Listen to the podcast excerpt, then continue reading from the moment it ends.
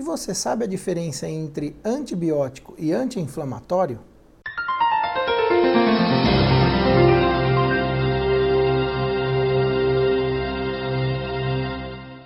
Pessoal, eu falei em um vídeo anterior a diferença entre a inflamação e a infecção. A inflamação é uma defesa do nosso organismo e a infecção depende de um agente externo para acontecer. Por exemplo, um fungo, uma bactéria ou um vírus.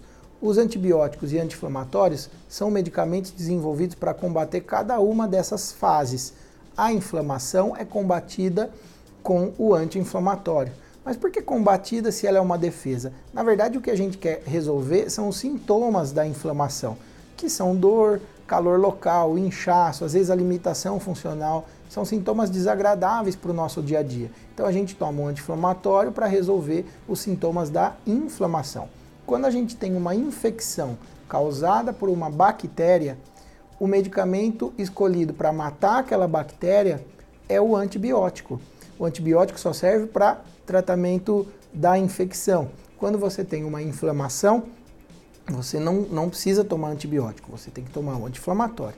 Mas na maioria das vezes, quando você tem uma infecção, você tem uma inflamação associada. Então pode ser que o seu médico opte por associar os dois medicamentos.